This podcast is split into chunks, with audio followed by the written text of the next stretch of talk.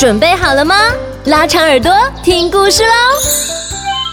莎拉的故事森林。大家好，我是陈木成，我住台北，我今年一年级，我最喜欢做体操。大家好，我是莫言，我住台北，我今年四岁，我最喜欢踢球。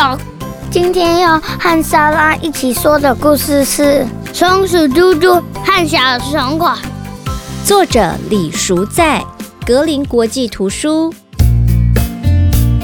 啦啦啦啦啦啦啦啦啦啦啦啦！有一天，松鼠嘟嘟提着篮子到森林里去找食物。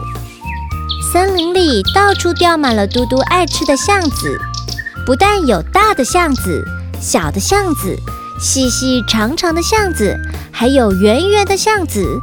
哇，好多哦！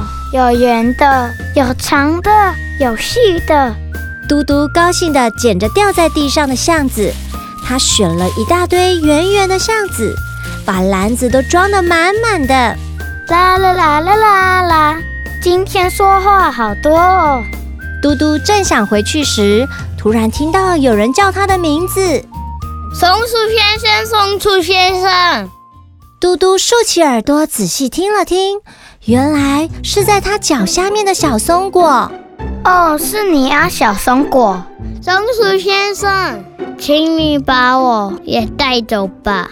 松鼠嘟嘟看着小松果说：“不要。”我不喜欢像你这样的外表，凹凸不平、长得不好看的松果。我只喜欢外表光光滑滑的、漂漂亮亮的橡子，而且我也不喜欢吃。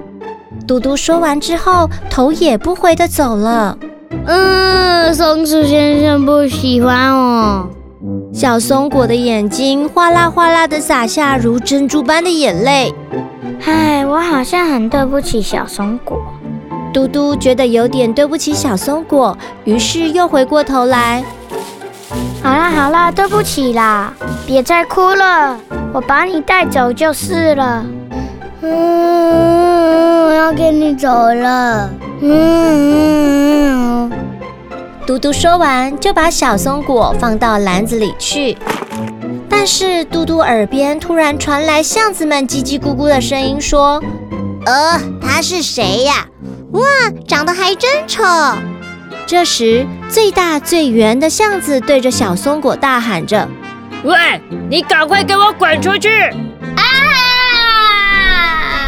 小松果被橡子们从篮子里推了出去。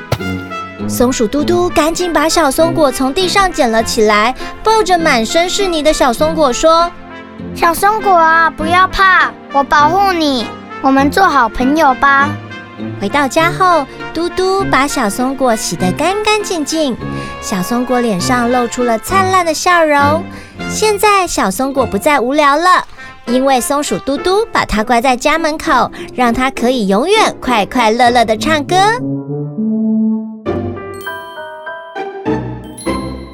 故事说完喽，今天谢谢木岑和木妍这一对小姐弟来和我们分享《松鼠嘟嘟和小松果》这本书。我要来问问两个小朋友啊，你们有看过松鼠吗？有，在大安森林公园有看过。对，哦，那松鼠有什么特征？松鼠有，它的身体有什么特征？尾巴长长的。那弟弟，我问你哦。后来松果有朋友吗？他的朋友是谁？小松鼠。对，没错，是小松鼠诶。每一个在学习成长中的孩子啊，一定都会有做不好的事，如同每个大人也都有自己的小缺点。赞美孩子呢，要挑出孩子的强项和优点来鼓励他哦，建立他的自信。喜欢自己，也要欣赏别人。就像我们故事中的小松鼠，他原本不喜欢小松果，但是后来找到欣赏松果的优点，而变成好朋友，每天快乐的一起生活。好啦，我们今天的故事就分享到这边，谢谢牧层和木言来跟我们分享《松鼠嘟嘟和小松果》这本书。